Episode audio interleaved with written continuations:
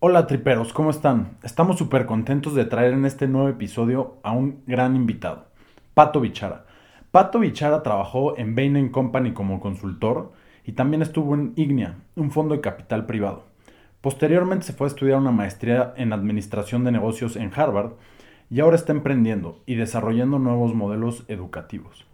Pato cofundó y dirige Collective Academy, una neouniversidad, institución académica para exponencializar el desarrollo de profesionistas y emprendedores que conecta el trabajo del futuro y la educación de una manera sin precedentes. Si estás buscando una maestría, no dejes de meterte a collectiveacademy.com diagonal tripeando y ahí no solamente te dan información, igual pueden ganarse acceso a una masterclass de Collective gratuita. Bienvenidos a Tripeando, el podcast en donde se profundiza sobre los temas más trendy del momento. Let us fight for a world of reason, a world where science and progress will lead to all men's happiness. Why do we crystallize imagination? And I have my mind. The mind needs books like a sword needs a whetstone. Oh, artificial intelligence could spell the end of the human race. It's one small step for man, one giant leap for mankind. Únete a la conversación y expande tu conocimiento. Pato, es un gusto tenerte aquí en Tripeando Podcast. Gracias por venir. Gracias por recibirnos, Emilio. Muy bien. Qué bueno, qué bueno. Oye, Pato, para empezar, y, y, es una de las preguntas nuevas que acabamos de introducir al podcast, nos encantaría entender un poco cuáles son tus principios, ¿no? ¿Y a qué me refiero con esto? Viene de, de dos personas que admiro muchísimo y a lo mejor las, los has escuchado en, en diversos podcasts o en pláticas. Una es Naval Ravikant, eh, y otra es Ray Dalio, ¿no? Y ambos tienen sus propios principios. Naval Ravikant le dice sus fundamentales y Ray Dalio sí le dice sus principios, ¿no? Y unos los escriben y son las cosas que los guían en el día a día. No sé si tú tengas algo de eso y, y qué, qué es lo que te motiva todos los días, qué te mantiene en la misma línea todos los días. Creo que es una muy buena pregunta y realmente nunca lo he pensado así directo y es algo que me va a llevar de reflexión de, esta entrevista. Hay, una serie de, de, ideas que he ido aprendiendo a lo largo de mi carrera que, que, traigo conmigo siempre y como que regreso a ellas para tocar base. La primera es esta idea de que fear means go. Normalmente cuando algo te da mucho miedo, quiere decir que es la decisión correcta o que tienes que al menos intentarlo. Y esta idea de que el miedo a mucha gente nos paraliza, pero por otro lado también nos motiva a decir, ok, o sea, me emociona mucho eso y tengo que ir para allá, ¿no? Relacionado a esto es esta idea de tener objetivos súper ambiciosos. Entonces, cuando, cuando comenzamos Collectivity, la idea de que alguien estuviera empezando una nueva universidad desde cero era bastante sorprendente, ¿no? Entonces yo estábamos en, en, una cena y decían, Pati, ¿tú qué haces? Y no estoy empezando una universidad. Ah, ¿trabajas por una universidad? No, no, no, estoy empezando una universidad. Y como que la gente se quedaba a la madre. Como eh, si fuera un proyecto. Sí, y esta esta idea como que decir, oye, pues si, si le vamos a dedicar los siguientes 40, 50 años de nuestra vida a trabajar y vemos el trabajo como, como una opción de, pues, de ser felices y de realizarnos, hay que trabajar en cosas chingonas y ambiciosas. Luego hay otra que, que creo que viene de mi familia. O sea, que realmente mi papá falleció cuando él tenía 43 años y, y, siempre me quedé pensando yo de qué hubiera pasado si hubiera vivido un poco más. Y luego hoy en día me topo gente que lo conoció, que dice, oye, realmente eh, tu papá me cambió en esto, estoy esto, me acuerdo muy mucho de tu papá por esto. Y el principio creo que es más bien como que esta idea de que la gente que interactúe conmigo sea por trabajo o por tema personal, realmente al final de nuestras interacciones, sea un café, una grabación de un podcast o una relación de trabajo de 10 años, sean mejores porque yo les aporté algo. Y por último, es esta idea de, de no quejarme de lo que no estoy dispuesto a cambiar. Y estamos viviendo en una época bastante polarizante en nuestro país. Justo hablaba Claudio X González un poco de eso hace un par de semanas. Y creo que es bien fácil quejarnos, es bien fácil echar madres por WhatsApp. Y si no estamos dispuestos a hacer nada al respecto, y yo buscar soluciones o proponer soluciones, yo creo que es mejor no quejarnos porque todo es fácil cuando uno está del lado del espectador y probablemente no tan fácil cuando uno te metes ya a la trinchera, ¿no? Me encanta, me encantan tus principios y, y creo que el segundo en específico es algo que me relaciona mucho y que también le he robado un poco a Naval que es que hay que ver a tus amigos como interés compuesto, ¿no? Es alguien que te construya y que tú les construyas a ellos de regreso. Sí, y, ver, la, ver estas relaciones, otra vez, sean personales o profesionales de, de, muy largo plazo. Entonces, por ejemplo, algo que yo siempre hablo con el equipo es, todo el mundo tiene una vida profesional en Collective Academy, pero eventualmente quisiera hacer cosas juntos, ¿no? Y entonces no, no es de que ah, se me fue tal persona y, y, se me fue el equipo y es una baja para Collective, es no, qué padre que se vaya a otro proyecto, sea personal o otra empresa. Y esta idea de que vamos a seguir trabajando juntos durante los siguientes 40 años me emociona mucho y exactamente, o sea, construir relaciones de interés compuesto.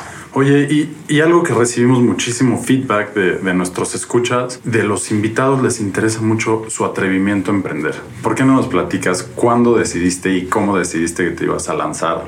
A empezar un proyecto tan ambicioso? Mira, creo que ahorita está muy de moda el ser emprendedor. Normalmente vemos las historias positivas en, en, las revistas, en los blogs, en las conferencias y realmente es un, es un rol bastante complicado y difícil, pero a la vez muy satisfactorio, ¿no? En mi caso personal, yo hacía consultoría eh, en Bain Company y en esos años me di cuenta de algo interesante que fue una reflexión tal cual con, con una portada de una revista.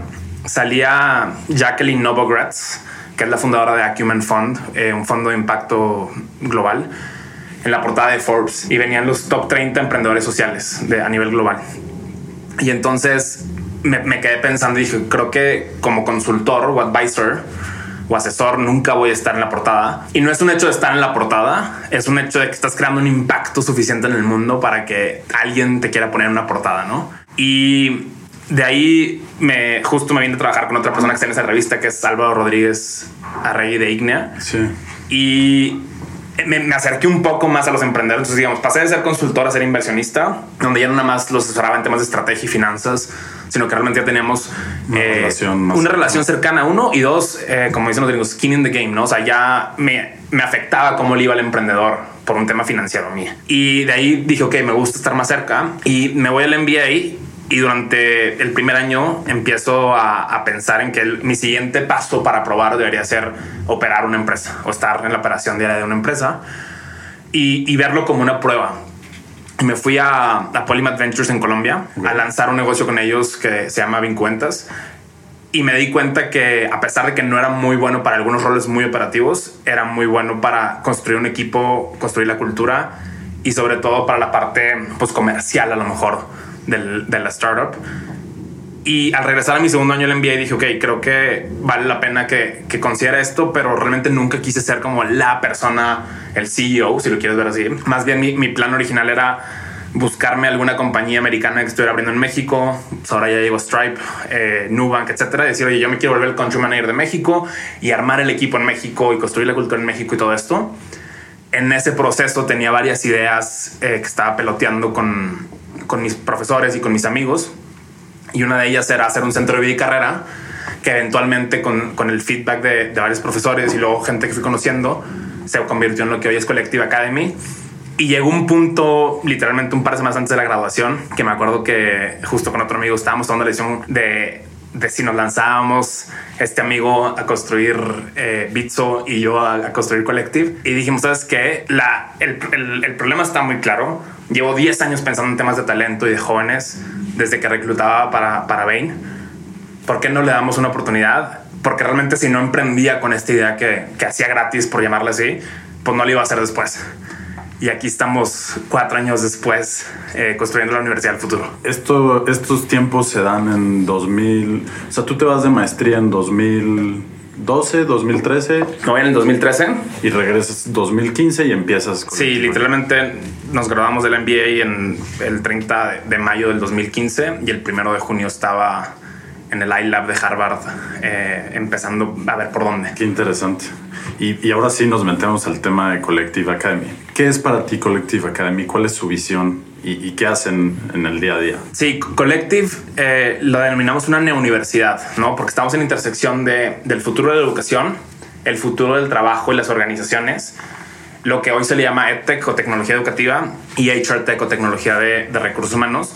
Y nuestra visión es realmente cómo desarrollamos de manera efectiva el talento latinoamericano para que estos individuos, estos profesionistas de alto impacto puedan desarrollar el futuro de sus organizaciones. Y lo hacemos a través de dos tipos de programas. Uno es nuestra maestría, es un máster en negocio y tecnología enfocado en, high potentials o, talento clave, sean intraemprendedores dentro de los corporativos, eh, gerentes medios directivos o emprendedores consolidados que quieren llevar sus empresas al siguiente nivel. Y por otro lado, hacemos programas eh, de enterprise donde trabajamos con los corporativos para cambiar el mindset de, de su equipo gerencial y directivo y que otra vez sean capaces de construir el futuro de sus organizaciones. Tú cuando estás en este proceso de querer construir Collective, lo haces porque quieres potencializar el talento de, de alguna u otra forma.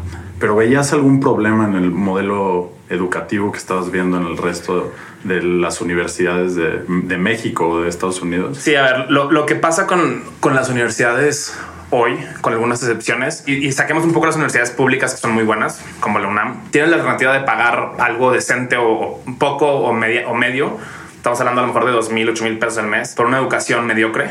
¿no? Que, que en general no va a ser muy buena, pero, pero vas a salir con un papelito que le llamamos hoy, el famoso papelito. O tienes la opción de pagar muy caro, estamos hablando a lo mejor de 25 mil pesos al mes, un millón de pesos por toda la carrera o la licenciatura y recibir educación pues normalona. Y entonces lo que veíamos era una oportunidad de decir, ok, ¿cómo hacemos educación que sea mucho más conectada al mundo actual?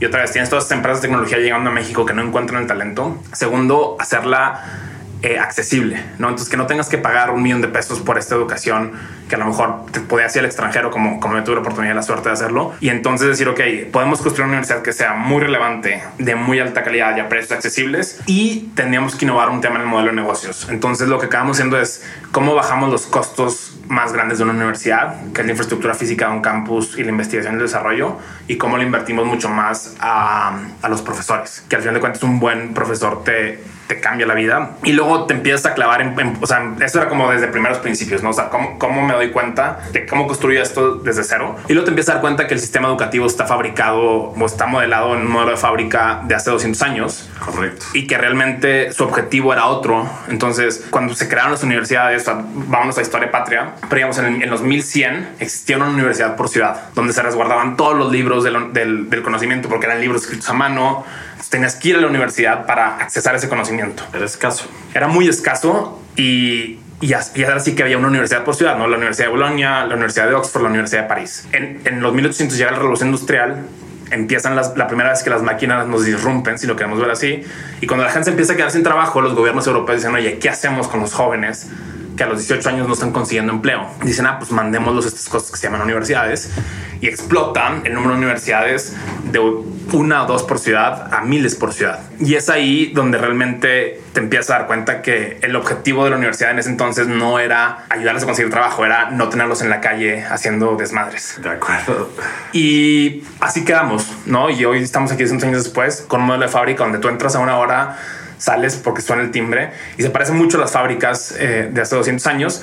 Y creo que es tiempo de que si las fábricas ya no se ven como antes, incluyendo todas las compañías de, de multinacionales y de tecnología en México y Latinoamérica, pues creo que vale la pena que repensemos la universidad. Estoy totalmente de acuerdo. Creo que sí no ha cambiado mucho el, el modelo educativo en los últimos 400 años. Eh, las cátedras se siguen impartiendo igual y te lo digo yo que, que soy profesor. De, ¿Qué clase das? Doy macroeconomía. Ok.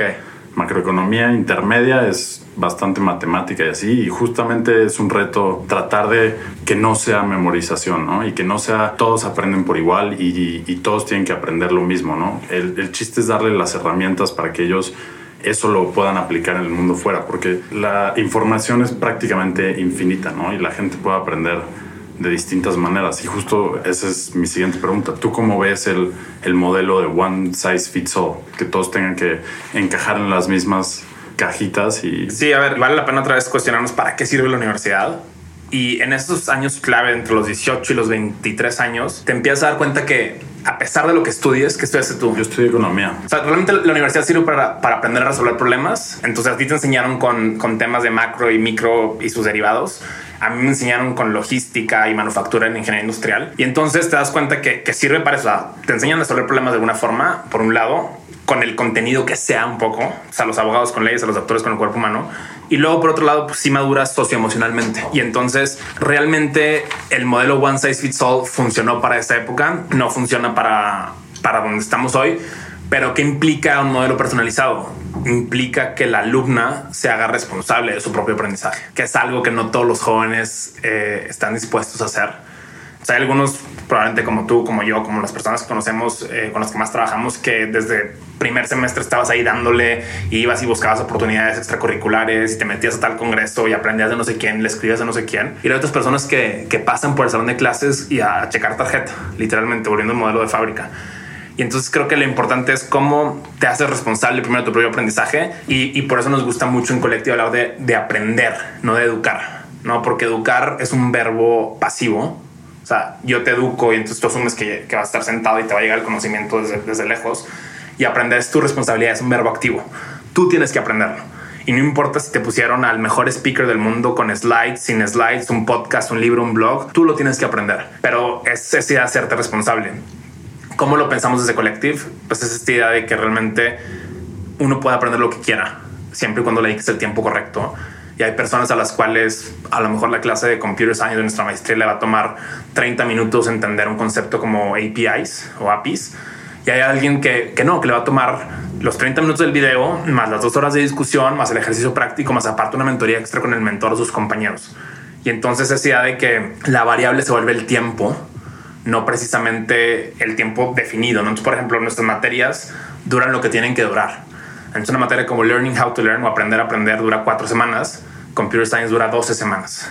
Entonces, otra vez, si le quitas esta fa fabricación industrial de, de, semestres, de que todo tiene que durar 16 semanas, y entonces luego metes cosas de relleno, puedes optimizar para, para que cada materia tenga sus tiempos y por aparte complementar el aprendizaje con las mentorías bajo la premisa de que la información ahora es sumamente disponible y prácticamente infinita en el Internet. Y justo lo que dices, ¿cómo ves la escasez de las ganas de aprender de la gente? O sea, ¿crees que es un problema?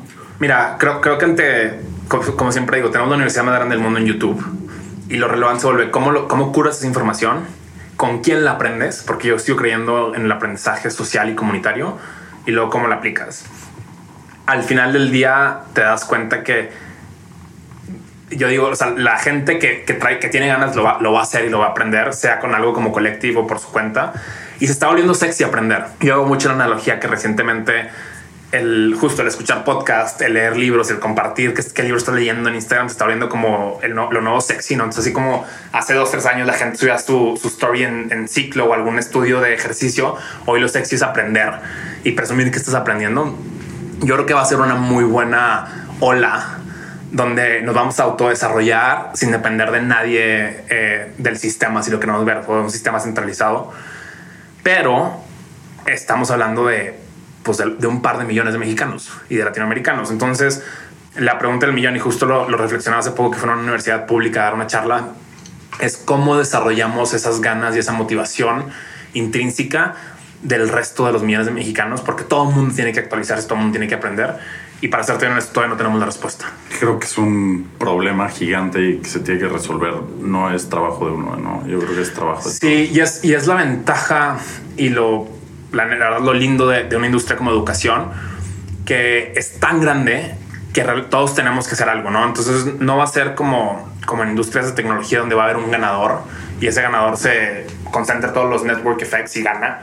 Acá tenemos que hacer algo las universidades tradicionales privadas, las públicas el sistema de gobierno, este, las startups que están innovando en educación, todo el mundo tiene que colaborar porque si no, no vamos a cambiar un problema tan grande. Oye, en Collective Academy no tienen profesores. No tenemos profesores. Tienen mentores. Exactamente. ¿Cuál es la diferencia? Muy buena pregunta. A ver, mentor viene de, del griego, donde realmente mentor era el consejero de, de, Telemaco en la Odisea. Y al Simo, el papá de Telemaco, le, le asigna mentor la educación de su hijo. Cuando la gente dice, ah, estás poniendo de moda un término muy nuevo y le digo, no, no, no, es un tema histórico. ¿Cuál es la diferencia? Es que el mentor te guía y te acompaña. Y otra vez, no es responsable del aprendizaje, el responsable eres tú. Es un profesor dicta cátedra y el mentor guía una discusión.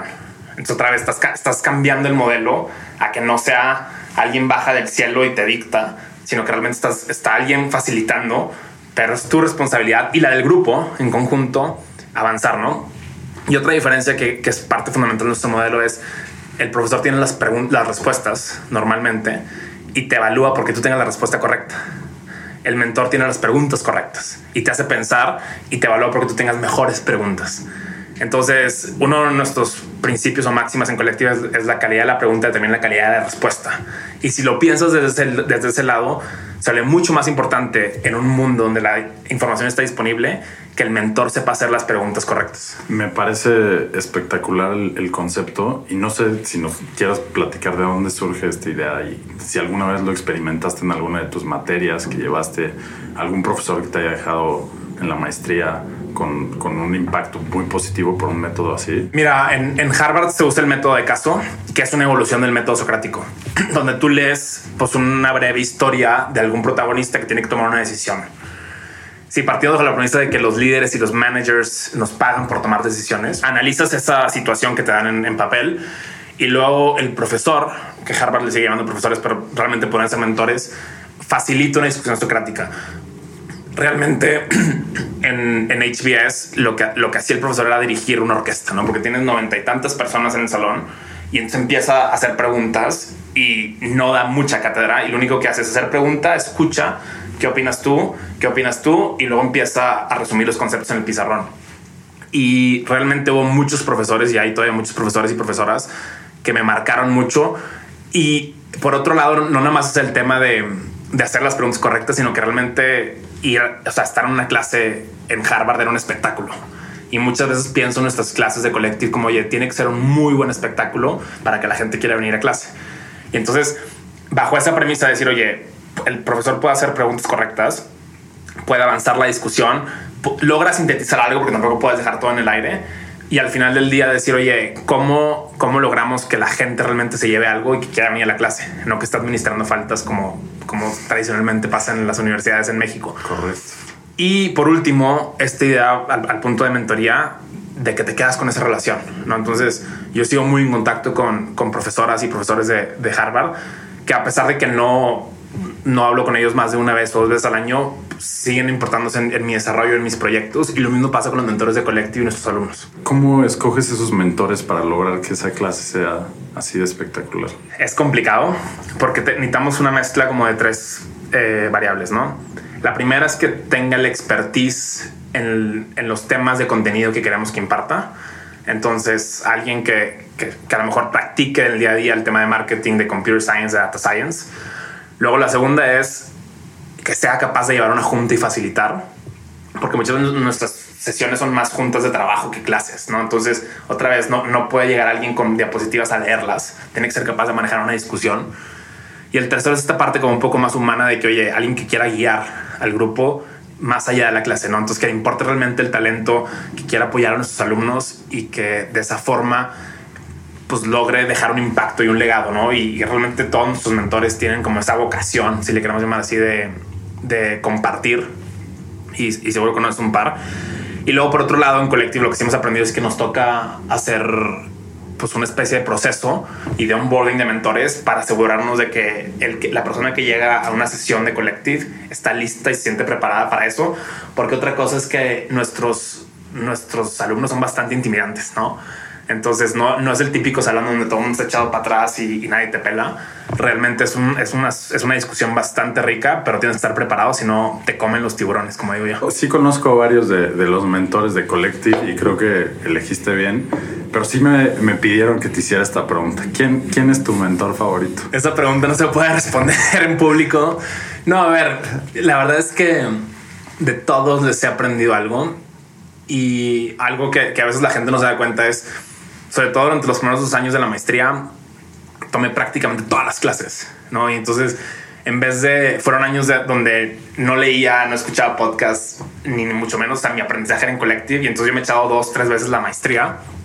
Y lo que sí te diría es esta idea de que cuando tenemos un, alguna pregunta grande estratégica de Collective, yo recurro a nuestros mentores locales, tanto en, en México como en Monterrey, y no recurro, por ejemplo, a mis profesores de Harvard, porque si tengo una pregunta de marketing, mi, mi, maestra en Harvard, que es muy buena en marketing, pues no entiende la realidad de México, a lo mejor no está familiarizada con educación, y nuestro mentor de marketing sí está muy familiarizado con el tema, ¿no?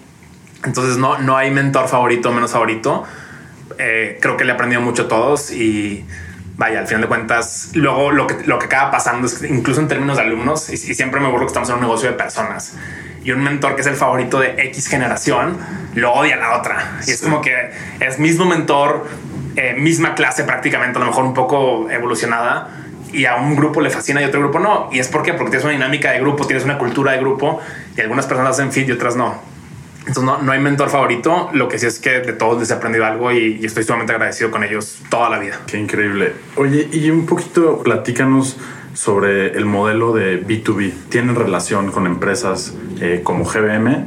Y también esto es eh, para fomentar el desarrollo de los ejecutivos dentro de esas empresas, ¿no? Sí, un poco lo que pasó con el modelo de Enterprise fue que lanzamos la maestría y pues lo que siempre queríamos era que, las empresas nos mandaran alumnos a la maestría.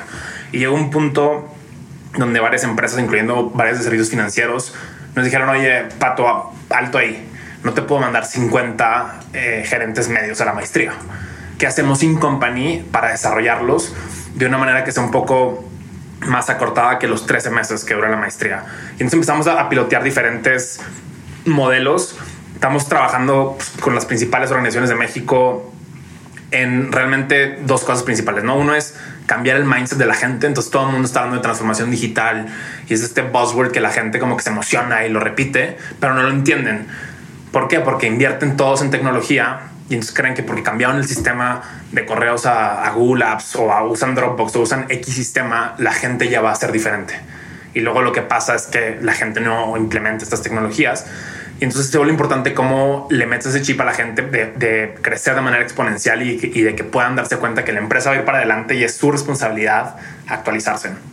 Y hoy, por un lado, hacemos ese cambio de mindset y por otro lado, sí les ayudamos a a profundizar ciertas metodologías, frameworks, herramientas puntuales que están usando las principales empresas de tecnología, ¿no? Desde temas como Agile y Scrum hasta OKRs, eh, frameworks de marketing, frameworks de computer science, porque al fin de cuentas el mundo se está girando hacia allá y no hay quien los, los actualice y los capacite, ¿no? Y por ejemplo, ¿cómo ves tú los, los nuevos tipos de frameworks? ¿Crees que sí vuelven a las organizaciones más eficientes? Muy buena pregunta a ver, de nada sirve el framework último del libro último, ¿no? Que, que, nos pasa mucho, ¿no? Oye, ya llegó el CEO de Silicon Valley, trajo este libro. Ah, ya, vamos a cambiar todos. Pues no. Sí. Eh, lo que creo que sirve mucho es aprender qué están haciendo otras organizaciones y luego ver cómo lo implementas tú a la tuya, ¿no? Entonces, por ejemplo, algo que, que yo platico mucho con, con varios de mis amigos emprendedores es nadie te enseña como el sistema operativo de una startup. ¿no? Entonces está, están todos los frameworks de Lean Startup y de Customer Validation y de mil y un cosas. Pero te dice, oye, ¿cómo operas el startup? ¿no? ¿Qué tipo de juntas tienes que tener? ¿Cómo tienes one-on-ones con tu equipo? ¿Cómo lo lideras? ¿Cómo haces un plan de desarrollo? Y son cosas que al final de cuentas lo que, lo que más me ha servido a mí es, oye, entrevisto a, a dos, tres de mis amigos y mis amigas eh, fundadoras y le digo, ok, vamos a probar esto y si no funciona, lo iteramos. Pero al final de cuentas, el framework y los libros se quedan ahí. Así como, digo, con todo respeto, yo me burlo mucho de la gente que escucha podcast y que cree que porque escucha un podcast ya cambió. No, tienes que llevarlo a la práctica y, y realmente reflexionarlo porque si no, o sea, un, un principio de colectivo es creemos en la simplicidad al otro lado la complejidad empiezas con algo simple como una idea. La que yo siempre me burlo es hire slow, fire fast. Y dices, ah, ya lo entendí. Y luego hasta que no te pasa algo y lo entiendes y lo vives, te das cuenta por qué el principio o por qué la frase o por qué el framework funciona. Pero tienes que pasar ese proceso de aprendizaje donde se vuelve muy complejo y, bastante messy y luego lo vuelves a simplificar y dices, ok, I get it now. Increíble. Oye, Pato, si tuvieras la oportunidad de que mañana el presidente López Obrador te dijera, Pato, necesitamos cambiar urgentemente el sistema educativo a nivel nacional, ¿qué harías tú como secretario de Educación Pública para, para cambiar algo que estás haciendo en Collective, pero llevarlo a, a toda la República? Creo que esa es la, la pregunta del millón y espero que, que algún día alguien me, me la haga y a lo mejor no para yo implementarlo porque no sé si tengo los pantalones para yo hacerlo, pero sí para al menos asesorar. Y, y, creo que justo un poco lo decía Claudio X González un par de episodios, que desde fuera se ve bien fácil, pero una vez que entras y estás ahí dentro, te das cuenta de la realidad y lo complicado es que es. Hay dos limitantes importantes en el sistema educativo. La primera es el tiempo, empezando por el tiempo de los niños. Entonces tienes un recurso súper valioso y súper limitado en tus manos. Y luego el tiempo de los maestros y de los papás. Y por otro lado hay una serie de intereses gigantes que ni por dónde empezar. Creo que la, reforma del gobierno anterior fue buena, nada más que dejó en el olvido la capacitación de los maestros. Y si volvemos a nuestros principios de Collective, donde un buen mentor te cambia la vida, creo que realmente yo empezaría por entender qué quieren los maestros y cómo los volvemos mejores maestros, ¿no? Porque o sea, siempre nos estamos quejando de que los maestros están en la calle haciendo pues, marchas y manifestaciones y al final del día te das cuenta que pues, tienen intereses, ¿no? Pero si nos vamos a la... Y, o sea, y eso es algo que yo quiero pensar de que, de que todo el mundo lo hacemos de buena fe. Si nos vamos a la mayoría de las escuelas públicas, en la mayoría de los municipios, y realmente nos metemos a entender qué quiere ese profesor o esa profesora y cómo lo hacemos mejor a él en su trabajo, yo creo que podríamos hacer un cambio importante bajo la premisa de que los veamos como nuestros clientes también. Entonces, en Collective, nuestros mentores disfrutan igual o más la clase que nuestros alumnos. Ese es el feedback que he recibido de los mentores. Yo aprendo muchísimo cada vez que doy clase. Cuando, cuando por algo no me ponen a dar clase, me enojo con mi equipo de, de producto. Pero realmente, sí, oye, yo quiero que este maestro y esta maestra en la escuela en la que estén disfruten su trabajo, lo hagan mejor y se sientan mucho más realizados. Yo creo que podemos hacer un cambio por ahí.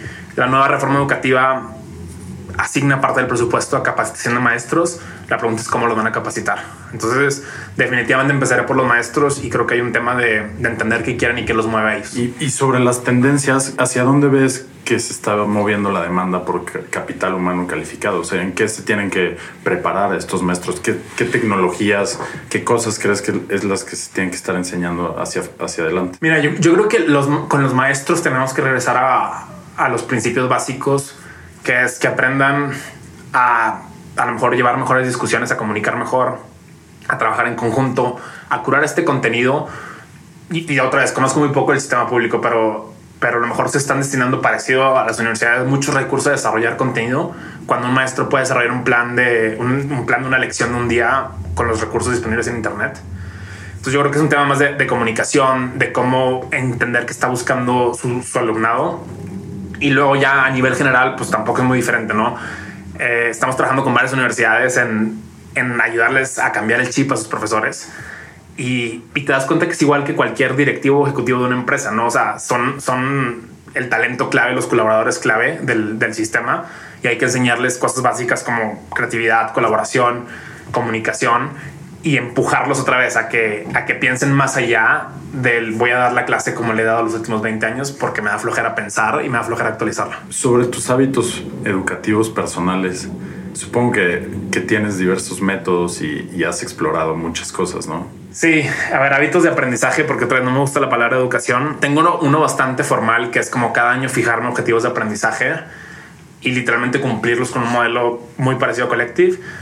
Por ejemplo, este año me fijé el objetivo de aprender a hacer fundraising, ¿no? Eh, o levantar capital. Y entonces busqué buenos contenidos en libros, blogs, etcétera. Me asesoré de mentores, eh, incluyendo algunos amigos emprendedores que me dijeron, oye, Pato, mira, así se hace, más o menos dale por aquí, léete este libro, escucha esta persona, léete estos tweets.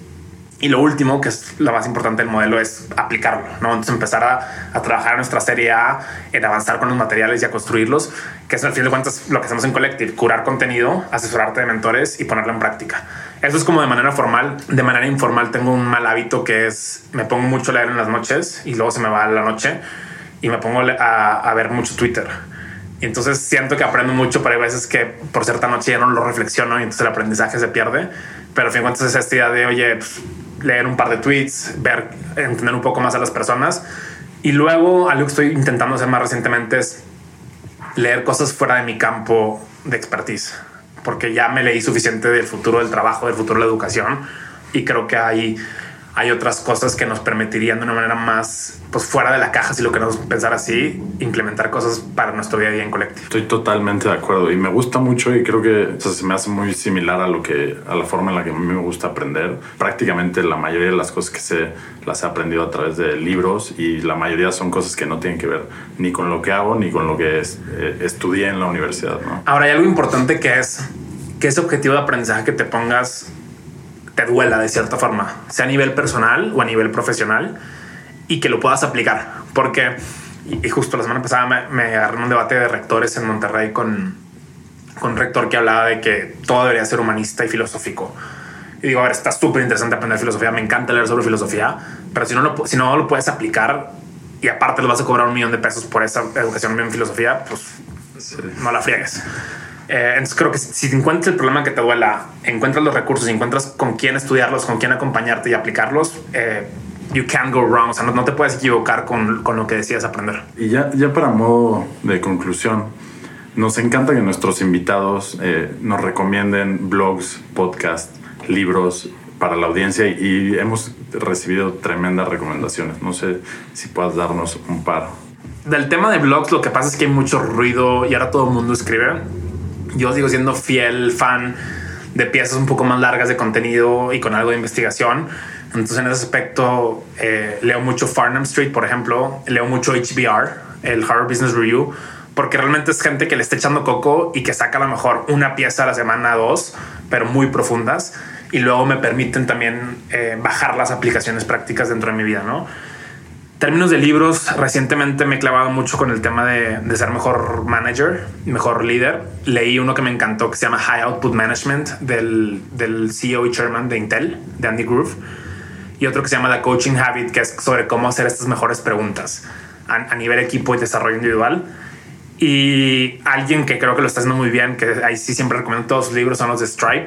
Eh, tiene una editorial que se llama Stripe Press. Publicaron High, High Growth Handbook, que es un libro sobre cómo crecer los negocios y, y, se ha vuelto mi Biblia como de cabecera, más de consulta que de leer. Tiene otro que se llama eh, Systems of Engineering Management, sobre cómo manejar programadores, que es una joya. Y más recientemente he estado leyendo uno que se llama Get Together sobre cómo construir comunidad, que también es una joya. Los tres es de, de Stripe Press. De Stripe Press. Al rato, si quieres, les ponemos los links en, en las notas del show. Y de podcast, obviamente me encantan todos los mexicanos, eh, tripeando de, mentes con Diego Barrazas. Y últimamente estoy escuchando más como algunos de series específicas, o sea, como de episodios o mini episodios. Hay uno que me encanta que se llama From Zero to IPO, que te cuenta diferentes emprendedores y venture capitalists cómo fueron construyendo sus empresas y cómo, cómo avanzaron. Más recientemente, justo Diego sacó uno que se llama Creadores, de la mano de WeWork, que está contando las historias de emprendedores mexicanos. Y creo que algo que falta, y ojalá lo pueda hacer también en tu show, es entender estos grandes empresarios mexicanos como, como Claudio X González y, y de construir un poco sus, pues, sus hábitos, su forma de ser, porque creo que hay mucha literatura de los grandes CEOs eh, americanos y europeos, pero hay muy poca literatura de los CEOs latinoamericanos. Esto es algo que a mí me gustaría aprender más y incluso eventualmente a lo mejor escribir un libro. No tengo nada más que agradecerte por animarte a venir a Tripeando y pues creo que la plática estuvo sumamente interesante, Pato. Muchísimas gracias. Gracias, Emilio. Un gusto estar aquí con ustedes y nos vemos pronto.